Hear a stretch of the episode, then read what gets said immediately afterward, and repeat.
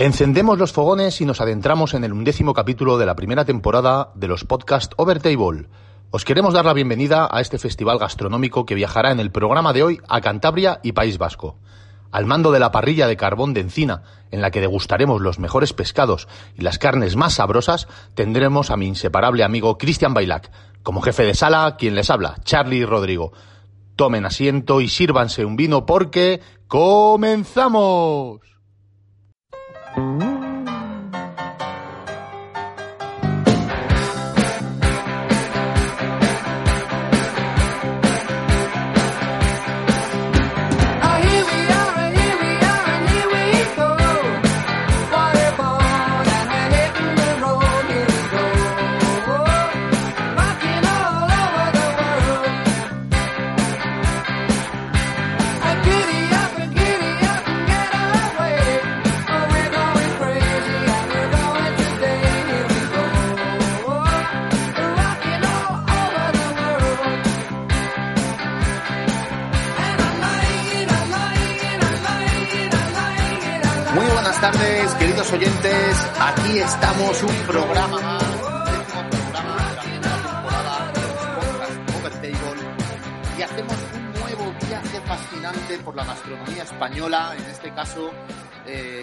intentando, intentando superar mis miedos a volar, ya que la semana pasada estuvimos luchando con eh, el miedo a navegar de mi gran amigo Cristian. Cogemos un vuelo desde Barcelona para aterrizar en Santander y recorrer esa parte del mar Cantábrico que une Cantabria con el País Vasco. Cristian, buenas tardes. ¿Qué programa más bueno tenemos? Muy buenas tardes, querido Charlie. Pues sí, la verdad que sí. Eh, apasionante, otra vez eh, tocando una gastronomía eh, riquísima y que, que va a ser un placer viajar contigo por el norte de, de España, porque la verdad que vamos a empezar por un sitio al que yo tengo mucho cariño y quiero ir contigo, que tú conoces muy bien. Y luego tú nos vas a desgranar una, una cosa que yo espero poder ayudarte. Bueno, vamos a ello. Y como bien decías, vamos a comenzar por esa gran tierra, por la tierruca, que es Cantabria. Y bueno, pues eh, cómo no empezar por esa eh, capital tan maravillosa que, que tienen, que es Santander. Eh, bueno, una, una ciudad que es para vivirla, que yo siempre he dicho que de vivir en el norte siempre me gustaría vivir en Santander. Afortunadamente lo conozco en profundidad, cada año un poco más, gracias a mi mujer. Y, y no puedo dejar de decir que si hablas de Santander y hablas de gastronomía, tienes que hablar de un restaurante que es, eh, es referencia, los hay, hay muchos, como todos los sitios que hemos tocado en este programa, pero es un, un restaurante que se llama La Prensa, ¿vale? Esto es, es, una, es un restaurante que eh, los dueños tienen dos, ¿vale? Se llaman La Prensa y hay otro que también está relativamente cerca que se llama La Radio. ¿Vale? Hablamos de un restaurante que tiene una puntuación de 4,4 y, y va en la horquilla de, dos símbolos de euro. Yo siempre cuando, cuando veo en Google esto, Cristian, tú y yo, cuando, hemos, cuando preparamos el programa, siempre te digo, Cristian, es que los restaurantes, muchos de ellos me salen en Google que tienen dos símbolos de euro. Pero yo siempre al final, yo creo que acabo pagando una cuenta más de tres, pero porque somos muy de pedir mucho y ya que estamos, pedimos bueno, ¿verdad? Efectivamente, ese, eso es lo que comentábamos cuando siempre preparamos los programas y lo del símbolo de euro, siempre hay que dejarlo muy claro que son precios, eh, obviamente, en base, y son lo que le dijimos, ¿no? En base a la comida, no están las bebidas. A la mínima que te estés a gusto, te tomes un aperitivo, te tomes una buena botella de vino, que nosotros nos gusta disfrutar de buenas botellas de vino, que nos sorprendan, que ya el precio te incrementa la cuenta, pues bueno, eh, al final es lo que te hace, pues eso, llevarte, no sé si la sorpresa, sí. pero bueno, sí que, bueno, al sí final que para la de recomendar. Claro, acaba siendo una grata sorpresa, porque es verdad que Cristian, tanto tú como yo, siempre que recomendamos buenos sitios, nos gusta recomendar sitios también que tienen una buena bodega. Entonces, bueno, partiendo de esa base sí. y centrándonos en la prensa, nuestro primer restaurante del programa de hoy, hablamos de un, de, bueno, un restaurante bastante amplio, tiene bastantes salones, los tiene interiores, tiene unas, unos salones eh, con terraza que son maravillosos, y, y, entrando en lo que es faena, entrando en lo que es comida, para que se nos haga ya todos la boca agua, sí. creo que to todos habremos comido, pero este programa especialmente yo creo que nos va a hacer salivar a todos.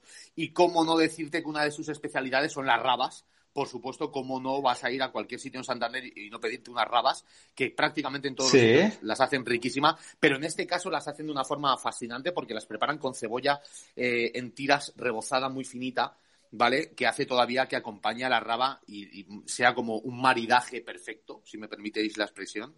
Y, y me llama, tiene una peculiaridad este restaurante porque seguramente de todos es conocida que la oreja a la plancha es algo muy típico madrileño. Bueno, pues aquí tienen un plato de oreja a la plancha muy diferente a lo que puedes encontrar, por ejemplo, en la ciudad de Madrid, ¿vale? Porque aquí es, es, una oreja que está compactada y la cortan muy fina, como si fuera, eh, bueno, como si fuera un fiambre, y la fríen mucho, mucho, sale muy crujiente y muy sabrosa. Y luego, por supuesto, para todos los que estéis en Santander o vayáis a Santander y queráis eh, probar este restaurante, no os, podéis perder eh, sus mariscos y sus pescados. Decir rápidamente que mm, las navajas las, las, tratan con mucho cariño, son una calidad altísima. Por supuesto, las tamburiñas, respetando también lo que hablamos en su momento cuando tratamos la, la cocina gallega, las almejas a la marinera, o por ejemplo, una de las especialidades que tienen de mariscos es unas cigalitas en sartén que son como adictivas. Y decir que uno de los fan número uno de nuestro programa, que bien sabes que es mi padre, ¿vale? Eh, está, cogiendo la está cogiendo la manía, Cristian, de hacer un poco como en Huelva que comentábamos que pedíamos las coquinas de entrante y de postre. Pues mi padre es que como se quede con hambre, como se quede con hambre en la prensa, se pide las cigalitas de sartén de primero y luego para terminar, antes de ir con el postre. Es algo, es algo maravilloso. Y luego, pues, eh, comentar que como pescados, como pescados es verdad que tenemos toda la costa española, es, muy rica en muchos tipos de pescados. En este caso hay algunos eh, pescados autóctonos, ¿vale? Que no vas a encontrar, o por lo menos no vas a encontrar fácilmente en, otras ciudades, eh, que son, por ejemplo, el jargo, ¿vale? El machote o, por ejemplo, el San, el San Martín. El San Martín, eh, además, eh, me hace mucha gracia porque al San Martín le llaman eh, el pescado más feo de todas las costas de, la península. es verdad que si, pones, sí, si pones San Martín en Google y, ves una foto, es un pescado que, da, da bastante miedito. Y luego, por supuesto, terminar en la prensa con su famosa tarta de queso de cabra, ¿vale? Que te hace, te hace volverte loco y, y, poner un remate un remate perfecto a, una buena comilona en Santander. Sí. Bueno, estoy yo ya estoy, eh, eh, vamos, yo he comido, ya, pero ya, te he dicho, ¿eh? ya te he dicho, cuando vayas para Santander. Desde el minuto uno, porque aparte tú sabes que yo, claro, digo, aparte tú sabes que yo quiero ir que a Santander contigo y es que ya has entrado pisando fuerte, o sea, ya poniendo toda la carne en el asador. ¿eh? Totalmente. mejor dicho. Entonces... Os, lo, digo, os lo digo porque es verdad que es un restaurante de obligada parada cada vez que subo para Santander y que de verdad que no, no os va a defraudar a nadie. O sea, absolutamente recomendable. Y me suena, querido, querido amigo, que de Santander querías, tenías como una espinita ahí que querías preguntar. Tenía una espinita, pero mira. Como, como buen perico ¿qué? que eres. Sí, te quería preguntar porque yo de Santander, que conozco poco, pero sí que, como bien sabrás, el gran Iván de la Peña, que jugó en mi querido Real Club Deportivo Español, eh, creo que su familia es de Santander y sus padres regentan un restaurante que yo no sé si es conocido, si es famoso o si, si merece la pena ir, pero creo que se llama Los Peñucas, creo que está en la zona del puerto. Y que te quería preguntar por él, porque la verdad que yo si voy a Santander me haría gracia. No sé si merece la pena hacer una parada en su restaurante, pero me imagino que tendrán fotos de, del gran futbolista, del pequeño Buda que le, llamaban, le llamábamos, ¿no? Así es, sí, claro que lo tienen, claro que lo tienen. Eh, a ver, la familia de la Peña en Santander son una institución Estamos hablando de un restaurante que, está en el barrio pesquero. Eh, es muy divertido porque es una zona que está un poco apartada de, la zona centro de Santander, ¿vale? Una zona muy bonita, la zona del barrio pesquero. Y que además eh, realmente es una calle, ¿vale? Que tiene como cuatro o cinco restaurantes y son como un poco todos muy parecidos, ¿no? cuando te vas acercando a la puerta, tienen la materia prima, pues en sus eh, pues eh, en, sus acuarios, ¿no? En sus peceras. Sí, Tienen, parrilla. Entonces son todos, son todos bastante parecidos y por supuesto que yo conocí el restaurante de los padres de Iván de la Peña y por supuesto hablamos de, pues bueno, de una calidad óptima. Al final vas a una ciudad costera como es Santander en la que, en la que el, pescado fresco es una religión, es, es algo obligado y, de verdad, mm, no dejéis de visitar, sobre todo por el encanto de salirte un poquito de la zona central de Santander y conocer ese barrio pesquero que, te, que tanto los peñucas como los restaurantes que tiene a su alrededor son dignos de conocer por, por todo tipo de, productos que puedes tomar, porque lo mismo que he dicho de la prensa, al final, a cualquier sitio que vayas en la zona de Santander, eh, tiene una zamburiña muy buena, tiene unos chipirones muy buenos, eh, especialmente las rabas, y por supuesto, cuando vayamos, si vamos juntos, eh, Los Peñucas será un sitio, además te, te, hará mucha ilusión por la historia que tiene de tu gran, de tu gran eh, jugador, eh, Iván de la Peña. Sí, perfecto. Oye, pues anotado también está. Claro que sí. Y, muy cerquita de ahí, dime. No, no, no, no. Ah, mira, que solo quería comentar que casualidad destino, mirando el, pescado que comentabas, ¿no? El pescado de San Martín, el, pez de San Pedro, su nombre en latín es Zeus Faber. Eh, quería comentarlo sobre todo en homenaje a tu padre, ¿no? Muy llamativo, muy llamativo el nombre. Sí, sí, sí, sí, sí, sí. De nuestros nombres encubiertos mitológicos del gran grupo de, Vino Bio Venció. Sí. Cuéntanos, viajamos un poquito más por la zona, que hay, es que...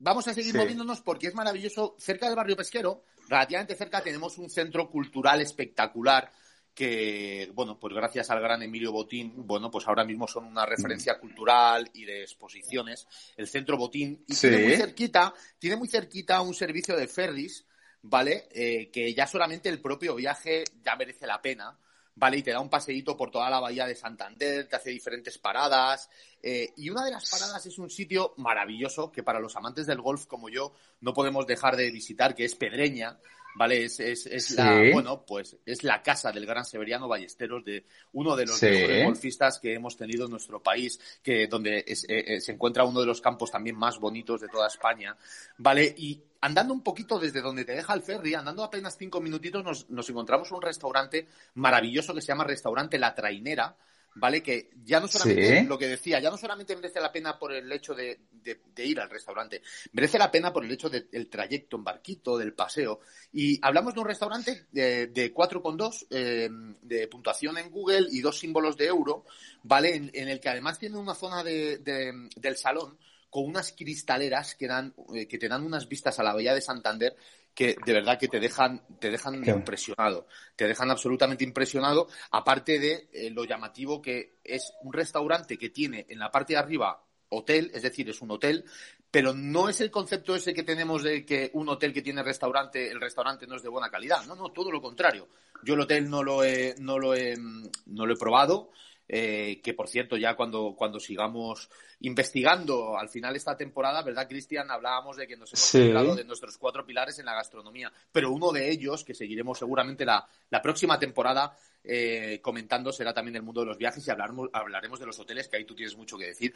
En este caso es un hotel que yo no he probado, pero el restaurante es un espectáculo. Aparte de tener unas rabas que, como, como decían, todos los sitios están riquísimas, su especialidad son los chipirones a la plancha o encebollados. Aparte de tomar uno, de, uno de los pescados que a mí más me llama la atención por la textura que tienen y el sabor, que son los salmonetes. ¿Vale? Qué rico, es una auténtica delicia.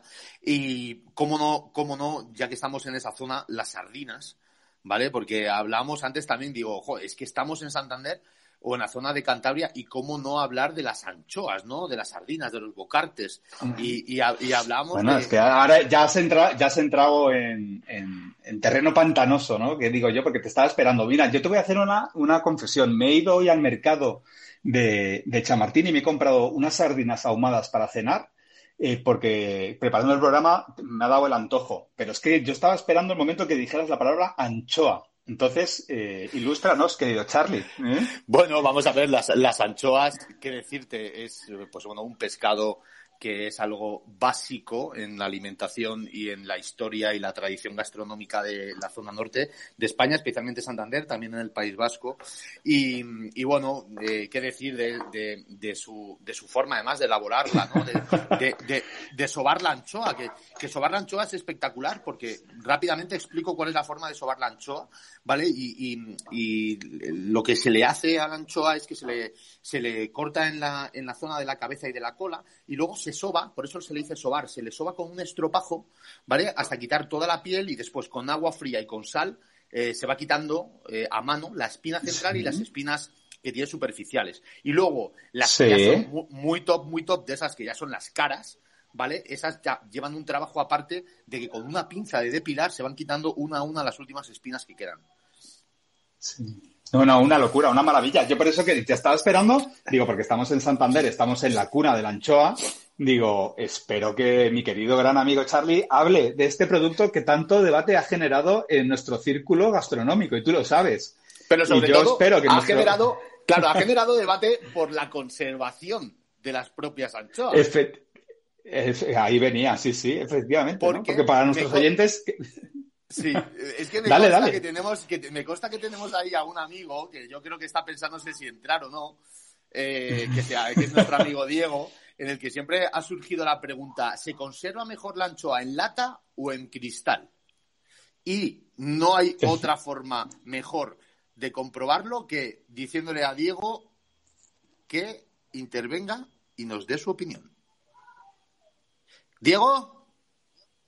Ah, mira, está uniéndose, está uniéndose. Pensábamos que no iba a aceptar el reto, pero parece ser que se está uniendo. Ya sabes que esto de la tecnología y lo de incluir a, colaboradores en el programa todavía no lo tenemos muy, no lo tenemos del todo trabajado, pero bueno, aquí está, parece ser que se está. Pero sí, sí que comentar que ha gustado. Los feedbacks que nos llegan de nuestros queridos oyentes, que la verdad que lo agradecemos de todo corazón, porque la verdad que nos ayuda a mejorar.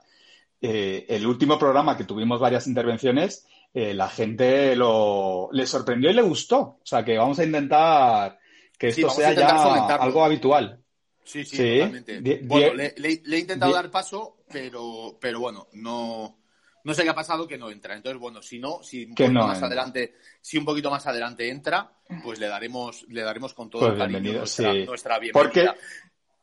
Porque obviamente hay que decir a nuestros queridos oyentes que hoy voy a confesar que mi apuesta la he perdido y creo que Diego se merece eh, que... Un reconocimiento público, Reconocimiento público. Tengo que he hecho mis investigaciones y un gran amigo sabio chef me ha dado la respuesta convincente de cómo se debe conservar una buena anchoa. Y la quiero compartir con, obviamente, mi querido amigo Diego y reconocer, pues, obviamente, que, he perdido esta apuesta que tantos años ha generado debate y, obviamente nos hemos echado muy buenas risas. Incluso tú nos has llamado al orden varias veces diciendo, dejarlo ya, por favor, porque sois muy pesados. Entonces, bueno, hacemos un producto tan rico lo dejamos en impasse. Lo dejamos en stand-by para el final, sí. Me consta que está intentando entrar, pero no sé si está teniendo algún problema. Mira, nos ha enviado un audio, a ver, a ver qué nos dice. Mira, no, eh, eh, yo creo que es que, claro, como no es un oyente fiel, tampoco le veo que sepa cómo funciona la... Eh, yo creo que le deberíamos llamar Paco a él a partir de ahora. Y, bueno, vamos a hacer, mientras entra o no entra, termino de hablar de este pedazo de restaurante que es La Trainera. ¿vale? Y sí. decir que para Estamos, que para ubicar a nuestros oyentes está en el lado, digamos, eh, Santander ubicando al mar en el otro lado de la bahía, ¿no? Así es, justamente cruzando la bahía nos encontramos con Pedreña, con este restaurante, que aparte tiene una de las especialidades, yo no lo he tomado porque es verdad que para eso soy más exquisito, con el mundo de los arroces, que a mí me gustan, ya sabes, irme a la cuna de los arroces, a la zona de Levante, que hablamos la semana pasada. Sí. Y, pero tiene muy buenos arroces, me consta que están ricos, he leído muy buenas críticas sobre los arroces que hacen.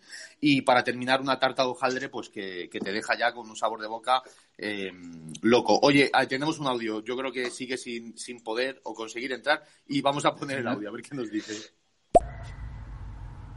Me debe mil millones de euros, Bailac. No, a ver, he, intentado entrar y no he podido, no sé qué ha pasado, pero aquí estoy escuchando el programa que está fenomenal. Os quiero seguir ahí dándolo todo. Estoy encantado. Un besazo. Bueno, pues si no va a entrar y si quieres por cerrar el momento, Anchoa, hace el reconocimiento del error. Y, Hago el reconocimiento. Y que pues. conste en acta.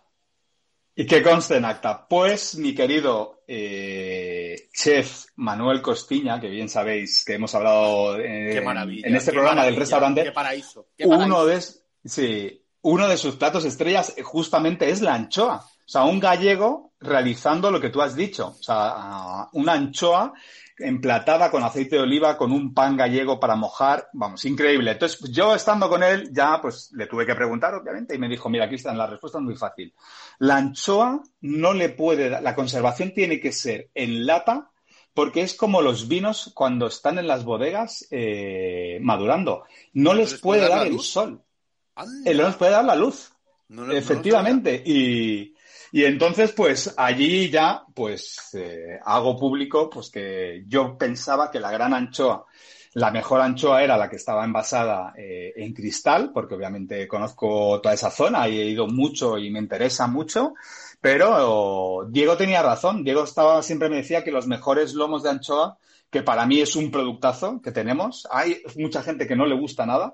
Yo tengo que invitar a la gente que pruebe la anchoa con pan con tomate, sin pan con tomate, con aceite de oliva, con en sus múltiples vertientes. Pero que, efectivamente, eh, la buena anchoa se tiene que conservar eh, sin que le dé la luz, por lo tanto en lata. Entonces, pues reconozco aquí que estaba este equivocado. En directo, después de tantos años de debate, hayas aceptado que el señor Diego tenía razón y me hace muchísima ilusión. Y quería hacer un pequeño apunte que también para los que eh, a las personas y nuestros oyentes que no les gusten especialmente las anchoas por el sabor fuerte que tengan, hay una combinación que no falla nunca, ¿vale? De la que la cual soy muy fan, mi mujer más todavía, que es la del famoso matrimonio, que es combinarla con un eh, con una boquerón en vinagre, ¿vale? Y eso sí que Es, es, es, casi imposible que si una anchoa la combinas con un boquerón en vinagre no te guste.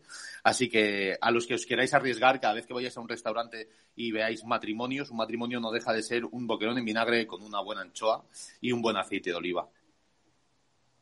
Totalmente. Y que sepas que me he tomado de aperitivo, obviamente, cuando me he comprado la sardina ahumada para cenar, me he comprado unos cuantos matrimonios que he compartido. Antes de, antes de comer, porque la verdad que me vuelve loco. ¿Mm? Qué rico, qué rico. Bueno, Cristian, cogemos. Continúa, ¿no? Sí, no, pero seguimos, ¿no? cogemos el coche, porque ahora cogemos el coche que, que, no te agobia ni a ti ni a mí, ni barco ni avión. Eh, y cogemos el coche, que nos gusta hacer kilómetros juntos, y eh, nos, dirigimos, nos dirigimos camino de Potes ese, esa zona espectacular junto a los picos de Europa, cruzando el desfiladero de la Hermida, que es una, es una de las conducciones más maravillosas en una carretera muy, muy estrecha, eh, con, bueno, pues eso, con un desfiladero a tu lado que, te, vuelve loco, al que le guste conducir, eh, le puedo asegurar que es un rato que, que se disfruta, ¿vale? Y mm, de repente desembocamos en un pueblo que es, mm, eh, es algo de verdad maravilloso. Es, tiene además un río que lo cruza, eh, una, oferta gastronómica maravillosa. Pero yo en este caso os quiero sacar del bullicio de Potes, ¿vale? De la zona céntrica de Potes, y os voy a sacar unos cuantos metros fuera y os voy a llevar a, a un sitio que se llama Restaurante Martín. Y además que me hace ilusión porque tiene un símbolo de euro, Cristian. Se come muy barato, por fin en este programa podemos hablar de sitios muy baratos. Y es que en este sitio, aparte de tener 4,5 de puntuación en Google, es una, eh, un símbolo de euro, es decir, que, prácticamente no te dejas ni, ni 15, 15, 18 euros, ¿vale? Y en el que tienen su, gran, su gran especialidad y aquí ya entramos a hablar de guisote, empezamos a hablar de cocina tradicional y entramos en el menú de cocido lebaniego. ¿Vale? En, en eh, perdón, en Cantabria, ¿vale? Hay dos cocidos muy, muy, muy, muy típicos, ¿vale? Que es el cocido lebaniego y el cocido montañés.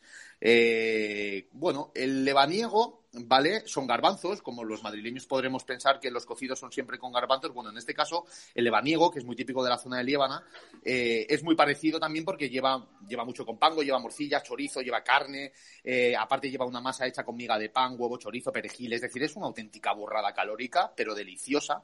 Y luego tiene la contraprestación, eh, esa gran tierra, la tierruca, que es el cocido montañés, que es muy parecido porque también tiene, eh, tiene con pango, tiene pero en este caso, en lugar de con garbanzos, se hace con judía blanca y es un poquito más caldoso. Es, por así decir, el cocido montañés es un poco más parecido a la fabada, ¿vale? Y el cocido lebaniego es un poquito más parecido al cocido madrileño. Y en Restaurante Martín, os aseguro que a un precio de escándalo te tomas un, de primero una sopa de cocido de, que te arregla el cuerpo y de segundo te metes sus, sus, eh, sus garbanzos con, con, sus patatas, la berza, repollo y todo el compango y de verdad que ya mm, culminas eh, una combinona perfecta antes de dirigirte, eh, que yo siempre invito a todo el mundo que, que, caiga por esa, por esa zona espectacular a nivel natural, que se vaya al teleférico de Fuente D, ¿vale? Que te sube a los picos de Europa y en el que el silencio de la, de la inmensidad y la grandiosidad de los picos de Europa te dejan sin habla. O sea, de verdad, os pido por favor que todo el mundo que pueda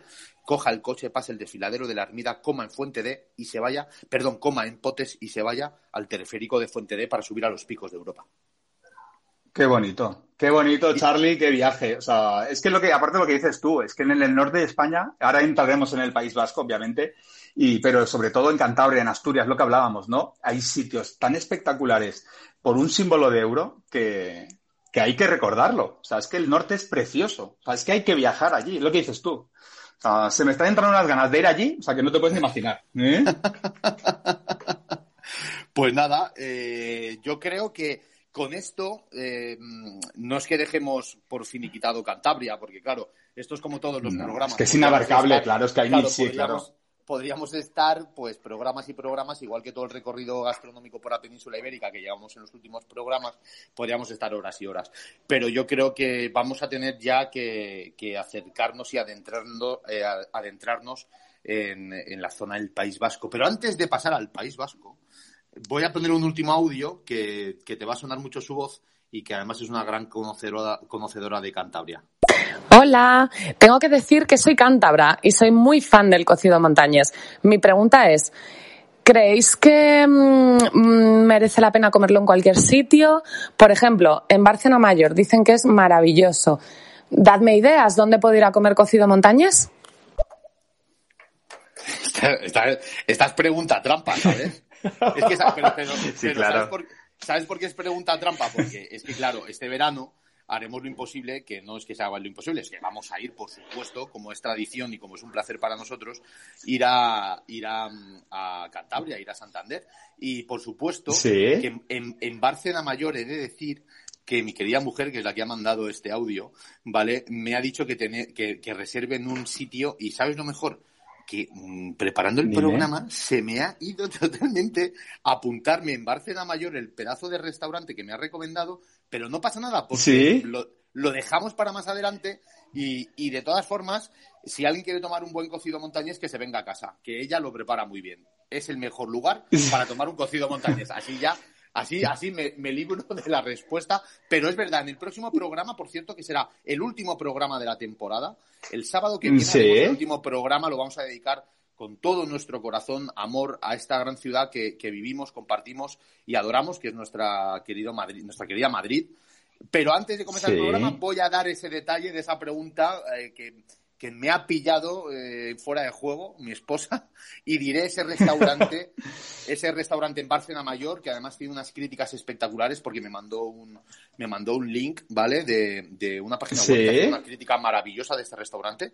Y, y, comentaré antes de que entremos en el próximo programa en Faena sobre, sobre los restaurantes de Madrid.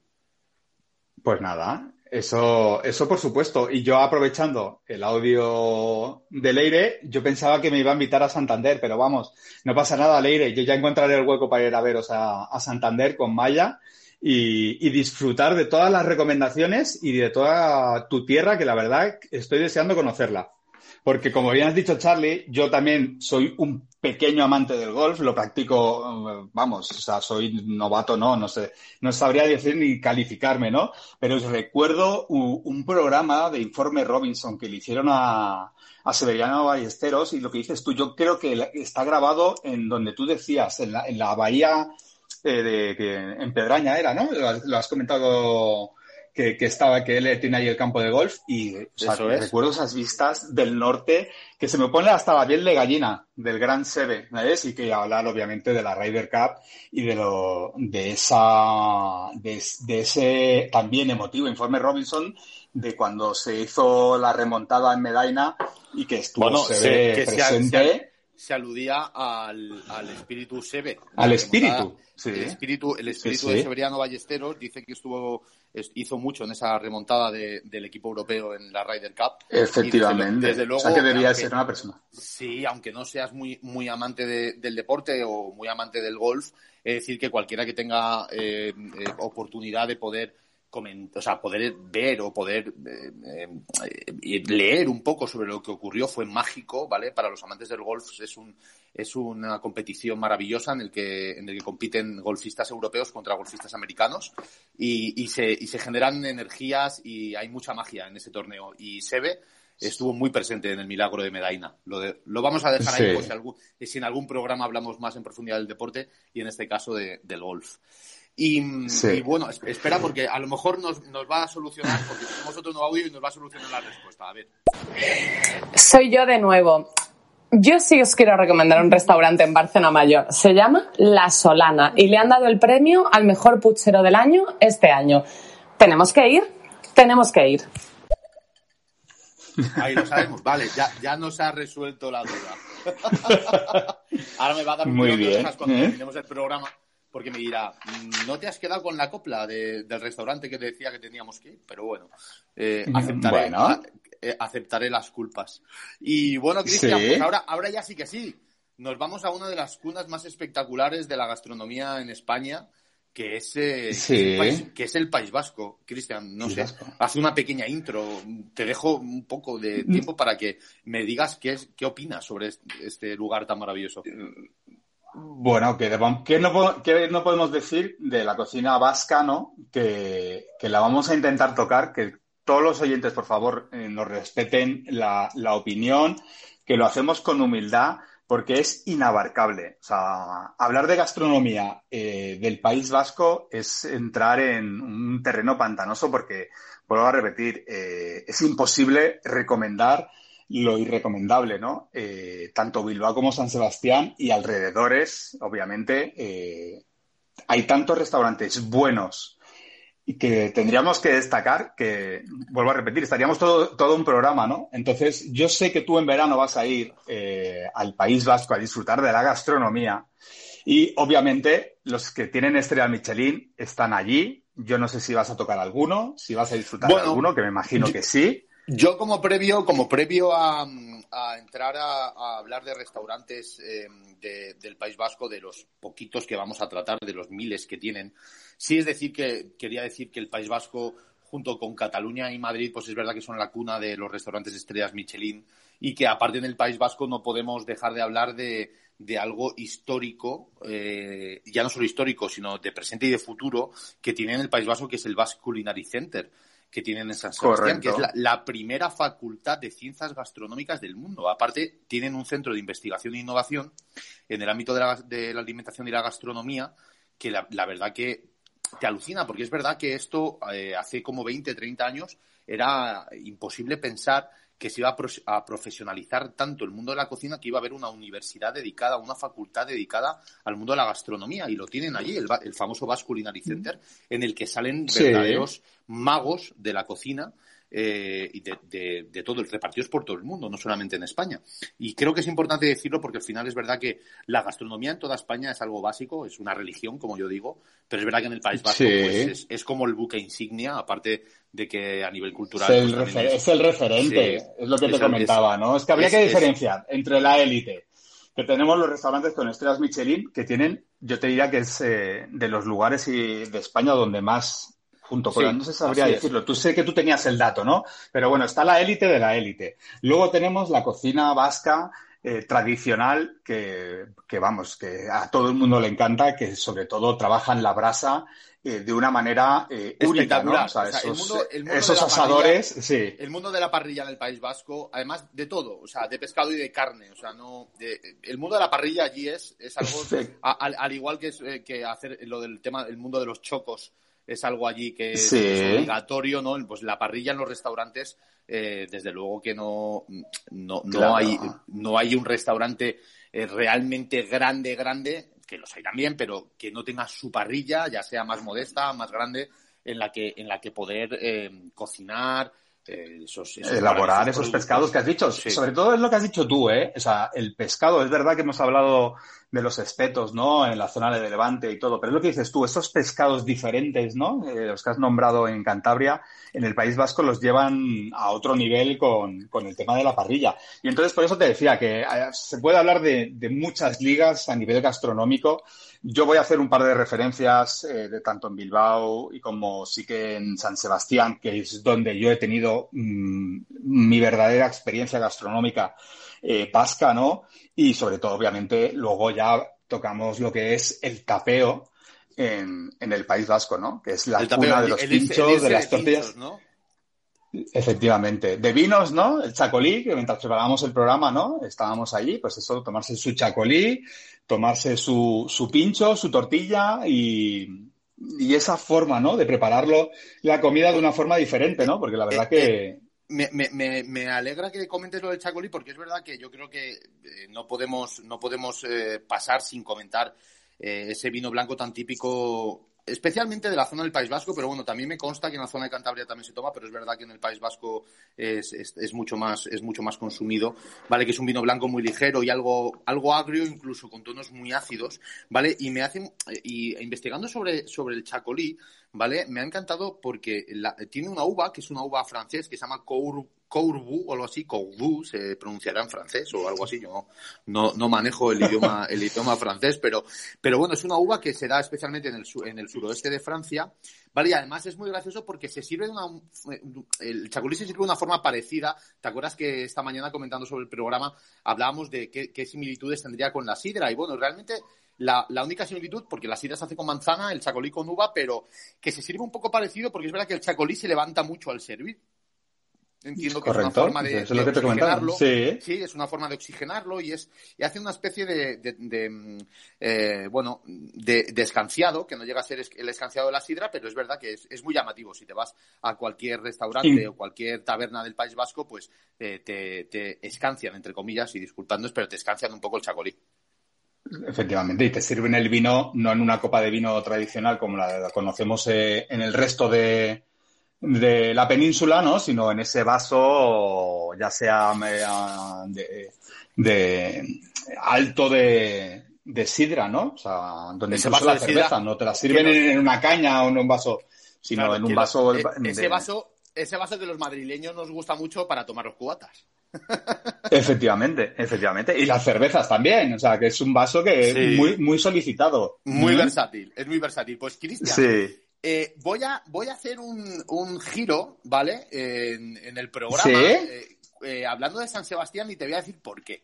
Porque yo he estado varias veces en San Sebastián, ¿vale? Lo que pasa es que he estado hace mucho tiempo y podría recomendar varios sitios, pero mm, me ha apetecido y te he consultado, te ha parecido bien.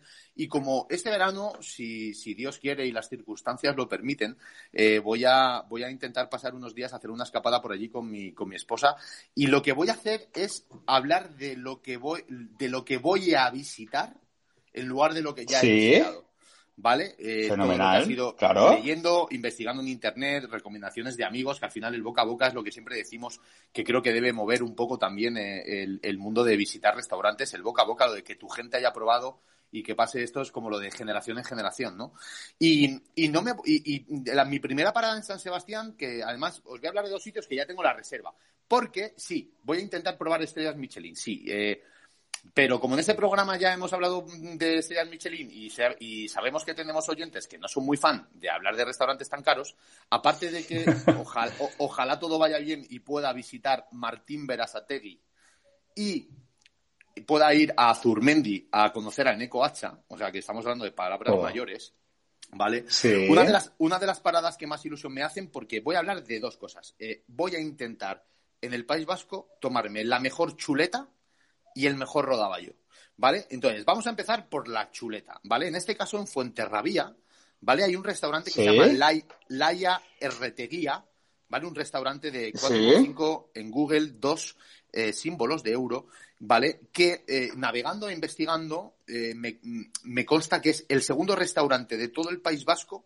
con mejor valoración de chuleta a la parrilla, ¿vale? El primero oh. me imagino que podremos intuir cuál es, que es el asador, el asador Echevarri, ¿vale? Eh, sí. Es algo se ha convertido en los últimos años en, en, en la cuna de la buena chuleta hecha, hecha al, sí. a la parrilla. Es más, hace unos días salió un informe elaborado por OAD, Opinionated About Dining, bueno, pues una, parece ser que es una revista, eh, una página web que investiga eh, restaurantes a nivel europeo y le han dado el premio al tercer mejor restaurante de Europa. Algo que me parece alucinante, pero en, en general, sí. no solamente de carne. O sea, estamos hablando que, por ejemplo, en este listado, Quique da Costa ¿vale? Con su restaurante sale el séptimo, ¿vale? Entonces, algo, o sea, yo estoy al final entiendo que para gustos los colores y los que hayan decidido este listado, pues tendrán sus razones, ¿no? Pero, pero si sales en una lista como el tercero mejor de Europa, por algo será. A lo mejor a muchos no se lo parecerá. Pero voy en búsqueda de ese mejor chuletón que haya tomado en mi vida y e iré a este lugar que me han dicho que es precioso además, que se llama Fuenterrabía, pegadito a la frontera con Francia. Y, ese será mi objetivo. Además es que, sí, es que me han dicho, me han dicho, Cristian, que es, eh, o por lo que he investigado, ¿vale? Que es una casona en medio del monte, ¿vale? Es en la zona de Fuenterrabía, pero un poquito más arriba hacia el monte, ¿vale? Con unas vistas que, unas vistas que te dejan, que te dejan hipnotizado, ¿vale? Y además este restaurante hablan también que eh, está entre los 30 mejores eh, asadores del mundo, ¿vale? Y como bien decíamos antes, con una bodega de más de 400 referencias de vino, ¿vale? Es la típica bodega esa que no te asomas y de un vistazo la ves. O sea, que es una zona estancial, es como una habitación enorme, ¿vale? Que me ha recordado cuando he visto las fotos a la bodega que tienen en Coque, en Madrid, ¿vale? Porque es, es, es, gigante, es gigante y tengo muchísimas ganas de, de, verlo. Así que allí estaré y ya os contaré. Es más, espero poder hacer alguna foto chula que podréis ver eh, gracias a nuestro gran amigo Cristian, que es el que, el que mueve un poquito nuestro perfil eh, que con humildad eh, publicamos fotos de vinos y de comida de los restaurantes que visitamos, que es gastronómico, ¿verdad, Cristian? Que afortunadamente le estamos dando ya un poquito más de vida. Sí. Correcto, le estamos ahí dando un pequeño empujón porque la verdad nos gusta compartirlo. Igual que hacemos este programa, pues nos estamos poniendo un poquito las pilas y también compartir para que nuestros oyentes puedan ver lo que habla, lo que hablamos en el programa, lo puedan ver en, imagen, ¿no? Que siempre lo visual también acompaña. ¿eh? Hombre, ayuda, es básico. Y bueno, para, terminar San Sebastián, quería terminar en una zona de locura, ¿vale? Que, que, quien no va a conocer, por menos de oídas, eh, eh, un lugar llamado Guetaria, ¿no? En el que está uno de los restaurantes más, también últimamente más de moda, con, con una estrella Michelin que se llama El Cano, ¿vale? Que bueno, este, lo, dejaré para otra visita. Pero aquí voy a buscar el mejor rodaballo que haya tomado a la parrilla y aquí lo van a tener difícil y te voy a decir por qué. Porque yo hace muchos años con mi querido padre en Huelva, ¿vale? Eh, en el rompido, me tomé para mí por ahora el mejor rodaballo y lo van a tener difícil, pero lo vamos a intentar, ¿vale? El mejor rodaballo la parrilla. El restaurante se llama Caipe, ¿vale? Y está frente al puerto, ¿vale? 4,4 de puntuación Google, tres símbolos de euro, es verdad que no creo que vaya a ser algo especialmente económico, pero bueno, es lo que siempre decimos. Si tú buscas una calidad muy, muy, muy buena con un servicio muy, muy, muy bueno, no puedes tampoco eh, pagar un precio sí. Eso es así. No, totalmente. Y aparte, el Cano, que también está en, en, mi lista de sitios de San Sebastián, en Guetaria, como bien decías tú, eh, ya no solo el rodaballo, creo que hacen unas cocochas a la brasa Cierto. Yo siento decirlo porque sé que los oyentes, yo, la palabra espectacular, ¿no? Pero es que no, no, no, no, tengo que buscar un sinónimo, pero es que no me sale. Entonces, pero, Cristian, es mi forma de ser, ¿no? ¿O no es espectacular? Es espectacular, entonces por pues eso te lo digo, pero es que vuelvo a volvemos a repetirlo, ¿no? O sea, para mí el País Vasco, o sea, es que toda la parrilla, pero es que vuelvo a si vas al Cano, o sea, aparte del rodaballo, tenéis que pedir las cocochas a la brasa, es que son espectaculares. O sea, y lo que dices tú, con unas vistas, la comida es excelente, es que es, vamos, es un encanto. O sea, es que así como la gente, pues mm, la invito a que conozca el País Vasco y que le dé una oportunidad, porque eh, es, es, maravilloso. O sea, yo, yo la verdad que me regalaron por mi 40 aniversario la experiencia de ir a Martín Berasategui y que la verdad que estoy muy agradecido a todos los que participaron para que pudiera disfrutar de esa gastronomía, pero claro, hicimos un viaje en torno a eso, ¿no? Como lo vas a hacer tú este verano. Y, y yo descubrí en el País Vasco una gastronomía, sobre todo en San Sebastián, ¿no? Y alrededores, ¿no? En esos pueblos que has dicho, ¿no? Eh, en los que has mencionado, en todos eh, he estado, eh, hay un sitio en Guetaria, en Astigarraga, eh, en lo que comentabas, ¿no? En Biarritz, eh, en, en, Fuenterrabía, que está la cofradía de los pescadores. Pero es que incluso en la propia, bueno, yo, yo digo Donosti, ¿no? No sé si es, correcto o no es correcto, en San Sebastián. Eh, correctísimo. Que yo no sé. Quiero que hables también de pinchos, porque yo sé que tú eres muy... Yo te voy a hablar de pinchos, pero voy a hacer, voy a hacer antes de un, del viaje por la parte vieja, ¿no? Que es, digamos, las, mmm, quien conozca San Sebastián, esas calles tan preciosas del casco antiguo. Yo sí que tengo que dejar eh, dos, dos, nombres encima de la mesa, uno a las afueras también, que se llama Portueche. Eh, es un caserío eh, precioso a las afueras de San Sebastián, que, que pues bueno, también trabaja la, la brasa, la parrilla, tanto con carne, pescado, marisco. La carne es maravillosa. Yo es lo que probé. No sabía lo del chuletón, pero bueno, eh, fuimos ahí y la verdad que es de gente de San Sebastián y me sentí súper cómodo. Disfruté eh, de la comida porque fue comida y fue maravilloso. Y tanto la cerveza, que era vasca, de, de elaboración propia, sí también te digo que era. Pone, eh, si miras en internet son tres símbolos de euro, pero era más, para, yo creo que salió un poquito más caro la cuenta.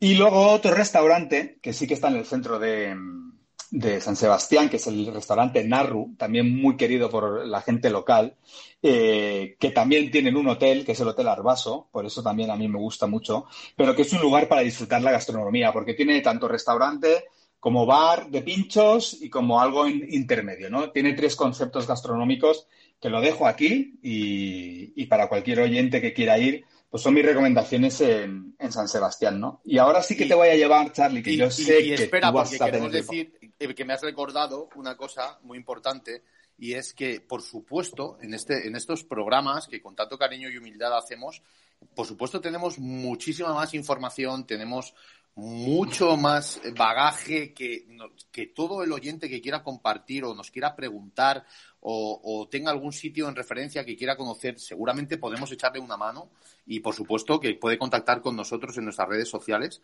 ¿vale? Para, para, hacer cualquier pregunta y cualquier recomendación. Así que me encanta que me hables de pinchos, Cristian, porque yo recuerdo mi primera visita a San Sebastián y la primera vez que yo entré en un restaurante de pinchos, cuando llegas y ves toda la barra llena de... O sea, es un agobio porque no sabes por dónde empezar. Es, es una sensación que la primera persona que se va de pinchos por San Sebastián, ¿vale? Se vuelve loco. Se vuelve loco porque no sabes por dónde empezar. Efectivamente. Primero, si, primero ya con la duda de si coger plato o no coger plato, ¿sabes? Es como, ¿ves? Y nada más entrar, pues claro, el, el, local te puede un poco, ¿no? El miedo escénico, de que tanto hablan a nivel deportivo, pues el miedo escénico, si, si, la verdad que si no te orientan bien, eh, es muy complicado, ¿eh? Mm, disfrutar. sí, yo he de decir, Cristian, que siempre rompo el hielo con la gilda. Yo creo que es, un bocado, es un bocado perfecto. Para empezar a abrir boca y mientras te comes la gilda sigues viendo el resto de, decenas de diferentes pinchos para ir tomando la decisión. Así que yo creo que yo siempre recomiendo empezar por una gilda y luego ya vamos viendo. Sí, pues nada, mira, yo te voy a hacer una ruta por la parte vieja, ¿vale? Eh, voy a desgranar de cada sitio rápidamente, ¿vale? Están todas ubicadas, o sea, dejaremos los nombres escritos en la información del podcast, ¿no? Pero sí que quiero dejar bien claro que San Sebastián no es barato. O sea, el concepto que tenemos de irnos de pinchos, todos están eh, con dos símbolos de euro que la verdad que para irte de pinchos, pues bueno, es entre 20 y 40 euros por persona sin bebida. O sea, que ya la, que te tomes una botella de vino o algo, eh, el tapeo no es barato, pero es espectacular.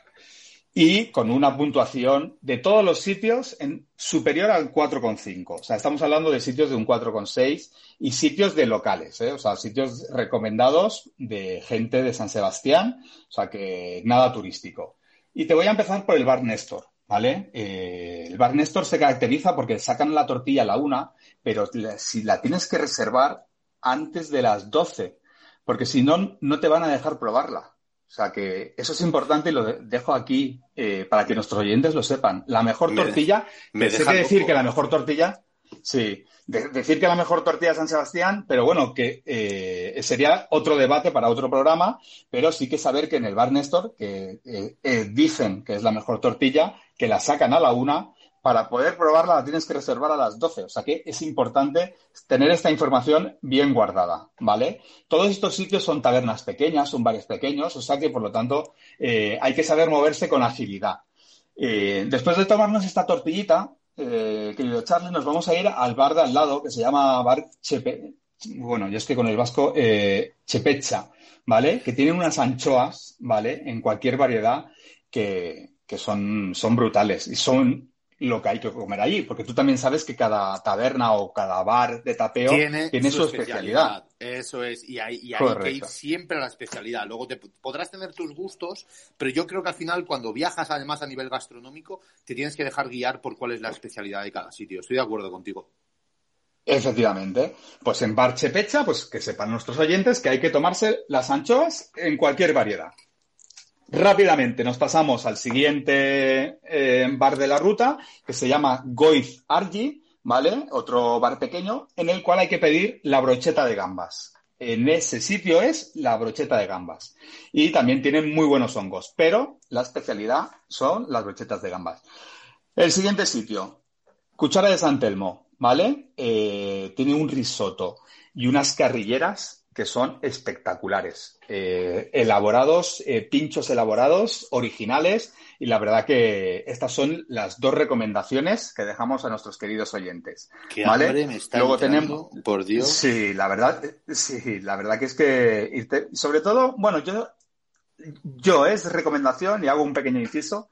Yo, después de este viaje, aprendí que hay que comer bien, y hay que tapear, saber tapear bien por la noche.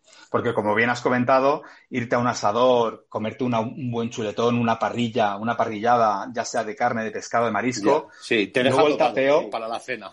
Sí, te deja tocado, efectivamente. ¿Ves? Y nada, luego, eh, recomendar en la parte vieja el, restaurante, el restaurante Gandarias, que casualidad o destino está en la calle 31 de agosto, fecha de nacimiento de un gran amigo nuestro, ¿vale? Que, eh, que no cierra la cocina. Está abierto de 12 del mediodía hasta las 2 de la mañana, ininterrumpidamente. Y que tienen un solomillo, un pincho de solomillo, vamos, que, que se te va, se te, se te va la cabeza. O sea, y, la última recomendación, ya para acabar, que es pero no pares, no pares, es que no tienes que parar. No, pero bueno, es que hay que, si no, ya sabes que se nos echa el tiempo encima y siempre luego nos dicen que nos alargamos mucho. Es eh, la viña, ¿vale? Eh, la viña, como ahora está muy de moda la tarta de queso, pero para mucha gente ya la tarta de queso la conocíamos desde hace muchísimos años. Eh, la viña, la tarta de queso, sí, para acabar ya el tapeo, es el sitio eh, de San Sebastián. Es eh, totalmente sabrosa, diferente y, donde hay que acabar, digamos, antes ya de empezar, pues eh, hacer un poquito de overtable con una buena copa en cualquiera de los bares de la zona de la calle 31 de agosto. ¿Mm? Bueno, bueno. Y con esto es mi viaje por la parte vieja. Qué gusto, por favor, me encanta, me encanta. Oye, yo creo que de todas formas eh, si has terminado con San Sebastián y ya para terminar de, mm, eh, de pincho en pincho y tira porque me toca, vamos también a otra de las cunas y ya terminamos el programa, como decía, en otra buena cuna de, del mundo del, del, tomar pinchos y de, y de, de, lugar en lugar, que es Bilbao. Eh, ¿Cómo no vamos a hablar de Bilbao? Pero si te parece, antes de, antes de, hablar de Bilbao, vamos a pasar con un par de audios que tenemos. ¿Te parece? Venga, venga. Vamos a ello. Doy fe. Yo he estado allí y es genial. Besos, chicos. Mira, esa es mi madre. Se, no, se yo creo que se refería, porque mi madre, yo no sé cuánto ha estado o no en el País Vasco, que me suena que por supuesto que lo conoce, pero me da a mí que hablaba de, de, los sitios que hemos estado comentando en Santander, que sí que me consta que hemos estado, hemos estado, hemos estado juntos varias veces, y yo creo que por ahí van los sí. Por ahí van los tiros. Muy bien. Y antes de pasar a Bilbao y terminar, damos paso otra vez a nuestro amigo Diego que nos quiere dejar un último mensaje. Me ha encantado que habéis hablado de ahora de Néstor, que es un, vamos, impresionante. Pero también os voy a dejar una preguntita. ¿Dónde creéis que se toma, habéis dicho rodaballo y chuletón, pero el mejor besugo, ¿dónde dicen que se toma? ¿En País Vasco? Un abrazo. Pues, ¿sabes qué? querido amigo, querido amigo Diego, que vas a pillar, ¿vale? Que nuestro querido amigo Diego, ¿vale? Va a pillar, pero eh, lo voy a decir. ¿Y sabéis dónde está? Está en Orio. Y se llama Chichario. Ahí lo dejo. Para que me vuelva, para que me vuelva, para que me vuelva a retar. Así que, así que sí. Tenía ganas. ¿Cómo le gusta jugar, eh? Sí. es que, es que ya, yo ya me voy preparando un poco porque, claro, eh, tenemos oyentes muy estrictos, muy exquisitos, ¿vale? Y nos ponen en un, nos, ponen en situaciones de, de, tener que responder preguntas en directo que recordamos que esto lo hacemos como amateurs de la gastronomía, pero es que nos hacen preguntas como, pero ahí está, Chichario en Orio me la juego a que si no asador, por favor, a ti no te olvides de decir asador chichario, porque es importante mm, ese concepto, ¿eh? Sí, sí, sí, sí. Desde luego que em, sí, al final siempre en, en, el País Vasco es verdad que la palabra asador antes del nombre es como una miticidad. es una miticidad. Que luego ya sabes que hay personas, que hay, que hay muy personas, muchas personas sensibles. ¿eh? Sí, así es. Oye, y si nos hemos equivocado, que intervenga por última vez y nos diga si nos hemos equivocado o no. Y ya sí que pasamos a, nuestra última parada de este viaje. Eh, Cruzamos San Sebastián para llegar a esa pedazo de ciudad que se llama Bilbao, ¿vale? En el que los pinchos también son una tradición. Y es verdad que, con todos mis respetos, con todos mis respetos, no es que uno sea mejor que el otro, pero yo, por lo menos los sitios en los que he estado, es verdad que me ha parecido más que San Sebastián era, era como un lugar más no sé, más espectacular, ¿no? Con unas barras de pinchos mucho más espectaculares que Bilbao, sin desmerecer, porque en Bilbao he probado pinchos espectaculares y muy ricos. Pero, pero es verdad que pasamos a Bilbao y Cristian, yo tengo un, yo tengo un restaurante y un postre que a mí me han marcado. Y si quieres comentar algo de, de Bilbao, antes de que yo entre a terminar desde mi punto de vista mi parte del programa, te dejo vía libre. Perfecto. Nada, yo comentar que sitios hay muchísimos en Bilbao, que hay una gastronomía igual de rica, igual de encantadora que San Sebastián. A mí lo que más me marcó fue irme de tapeo por la zona de la Plaza Nueva, que es el casco antiguo de, Bilbao, en sitios, eh, en la misma plaza, toda la plaza, ir de, sitio en sitio, eh, me marcaron todos, hice la ruta. están contiguos y da igual donde caigas. Es que cada cual es igual de bueno. Sí, es igual de bueno. efectivamente. Y sí que a mí el restaurante que obviamente me recomendaron, disfruté de una cocina vasca tradicional brutal, es Casa Rufo. Y relación calidad-precio tiene una carne también que, que probé que maravillosa. Eh, me encantó y que yo recomiendo. Y relación calidad-precio, por dos símbolos de euro, en Bilbao encontrar un, restaurante de esa, de esa belleza, encanto y sobre todo eso, ¿no? Que, que te haga viajar por esa cocina tradicional, la verdad que es mi recomendación. Pues eh, anotado queda y yo, eh, hablando también de un restaurante que me marcó en Bilbao, decir que además mm, llegábamos, nunca se me olvidará, porque y fuimos con la lengua afuera porque estábamos pateando Bilbao, como mi mujer y yo, como siempre hacemos cada vez que vamos a las ciudades que nos, nos encanta pasearlas y, y, desgastar, piernas. Me acuerdo que veníamos de, de, conocer San Mamés, que yo, bueno, como buen aficionado al fútbol, eh, no, había, no había conocido el nuevo estadio de San Mamés y la verdad que me quedé, me quedé, me quedé, impresionado del estadio tan precioso que, que tienen. Y, y corriendo, corriendo, corriendo, corriendo, llegamos a un restaurante que se llama Restaurante Nido, ¿vale? Que, que tiene dos, dos símbolos de euro y yo repito, yo creo que más en cuenta a mí me fueron tres símbolos de euro, pero como siempre, porque, porque al final nos puede, nos puede el, el gocherismo ilustrado, ¿vale? Sí. restaurante Nido es, es un restaurante muy chulo, ¿vale? Con un salón súper elegante, ¿vale? Y que me llamó mucho la atención porque todas las personas que nos atendieron tenían unos conocimientos del vino muy avanzados. Yo mm, hacía mucho tiempo que no me cruzaba con un personal de, de sala que cualquier, a cualquiera que le preguntaras tenían unos conocimientos de vino increíbles. Como curiosidad, decir que le dan muchísima importancia en la carta al jamón al jamón 5J. Es decir, tienen una amplia variedad de la chacina 5J, que yo es verdad que yo es un producto que adoro, pero es verdad que no suelo pedir cuando salgo porque tengo la gran suerte de tener un padre y una madre que siempre tienen grandísimos jamones en casa. Entonces yo cada vez que voy a ver a mis padres aprovecho para, para coger el cuchillo y cortarme una, una tapita. Pero, pero eh, es curioso, a mí me llamó mucho la atención que tiene una variedad de chacina 5J, especialmente el jamón, que es maravillosa. Eh, lomos de sardina en vinagreta, ¿vale? Nos pusieron un, lomo a cada uno, ¿vale? Pero era suficiente para, para ver, para ver el cielo con, con ese sabor, con esa textura y con ese- esa delicadeza, sin una sola espina. ¿Vale? Y me llamó la atención, la pedimos porque es una de- uno de los platos que más le gustan a mi mujer, que es una burrata, que dices, bueno, joder, ir a Bilbao a un sitio de gastronomía vasca y pedir una burrata, pero es que de verdad, es que no os podéis imaginar, es que tengo una foto que a lo mejor se la mando, te la, ma- a lo mejor te la mando, Cristian, para que la publiques, eh, la publiquemos en nuestro Sí. perfil de gastronómico, porque fue una burrata de lo más rico que yo me he comido nunca, ¿vale? Y por supuesto, como no puede ser de otra manera, nos pedimos un chuletón.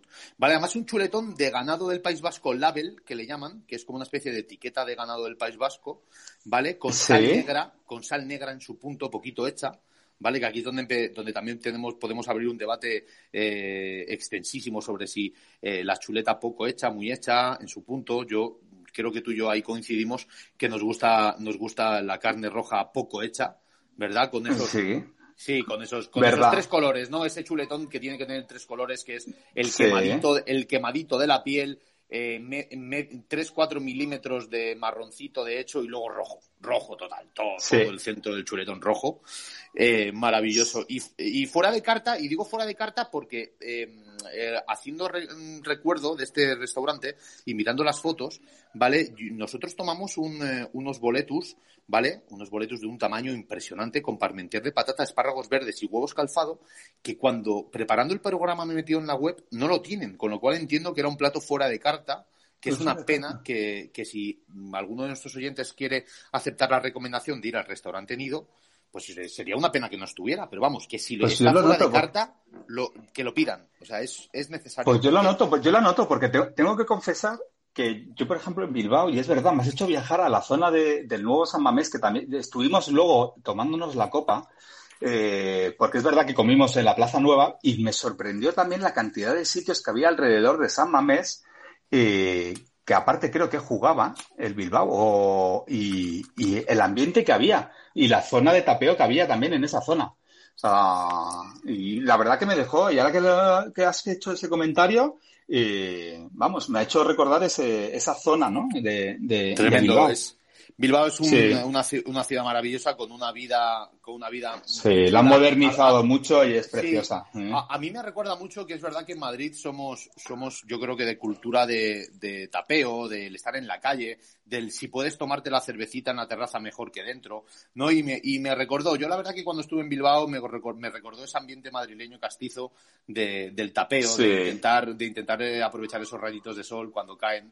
Y, Es y que para ellos la dan gastronomía, vida, sí. Claro, dan vida, Sí. dan vida a la calle.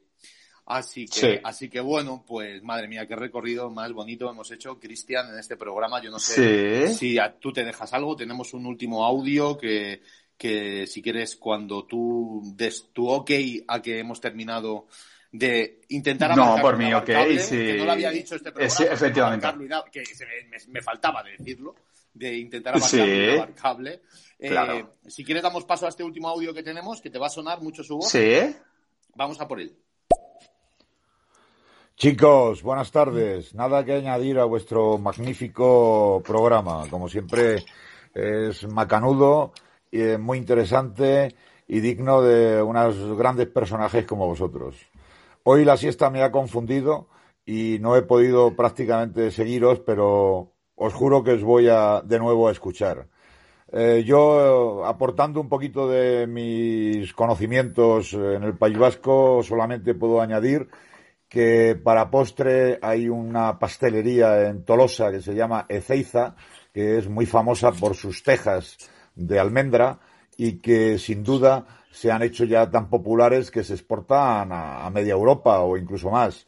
Eh, un abrazo muy fuerte y disculparme y el próximo día prometo que la siesta no me confundirá. Un abrazo. es que es que es, es, es que es un es un fiel oyente, qué grande es. Sí. ¿Cuánto, cuánto hemos Sí, aprendido sí. Y, cuánto nos queda por aprender de mi padre? Por aprender, sí. Y, y yo que soy muy de Texas, sí, ya me ha, ya ha rematado el programa como se merece, porque ahora voy a salir y me voy a comer una teja en su honor. ¿eh? es que mi padre, ahí donde le veis, pues tuvo mm, un- una época laboral que tuvo que viajar mucho a la zona de, de Navarra, a la zona del País Vasco, y la verdad que se sabe Sí. rincones, se sabe rincones que de verdad son dignos. Tenemos una quedada pendiente de Vino Bio Venció y, y tengo muchas ganas de que mi padre no- nos siga ilustrando sobre sus vivencias y, y lo que ha vivido a nivel gastronómico en todas las partes de España. Y me ha recordado lo de Cristian, y ya termino, me ha recordado que se me había olvidado, había cerrado hasta el cuaderno y no iba a decir algo que para mí ha sido mítico cuando, cuando fui a Bilbao y fue probar la panchineta, ¿vale? En la panadería Bertiz, ¿vale? En Bilbao. eh, Sí. me tomé una panchineta que es un hojaldre de- con almendras y relleno de crema, que de verdad está muy cerquita del Guggenheim, que por favor, Sí. anotadlo con letras de oro. Eh, panadería Bertiz. Panchineta, o sea, la panchineta, además, aparte que el es como muy, es como muy sonoro, eh, es un Sí. delicioso. Yo que soy amante del, del hojaldre y de la crema, es una combinación extraordinaria. Así que, Pues bueno, nada. pues, eh, Cristian, poco más. ¿Otro Eh, programa creo- más? Sí. Otro programa más, penúltimo programa de la primera temporada. Eh, vamos a volver a coger, en este caso yo creo que vamos a coger el coche, vamos a bajar despacito hacia Madrid y la semana que Sí. viene os avanzamos que vamos a hacer un último programa homenaje eh, a, a la ciudad que a mí me vio nacer, en la que vivo, he crecido, me siento feliz, a la ciudad que a ti te ha acogido, yo creo que con los brazos súper abiertos, en el que tú Sí. ahora tiene- tienes, tienes Ya llevo vida unos cuantos años, sí. una, una ciudad, una ciudad que, a la que tú quieres y que ella te quiere a ti.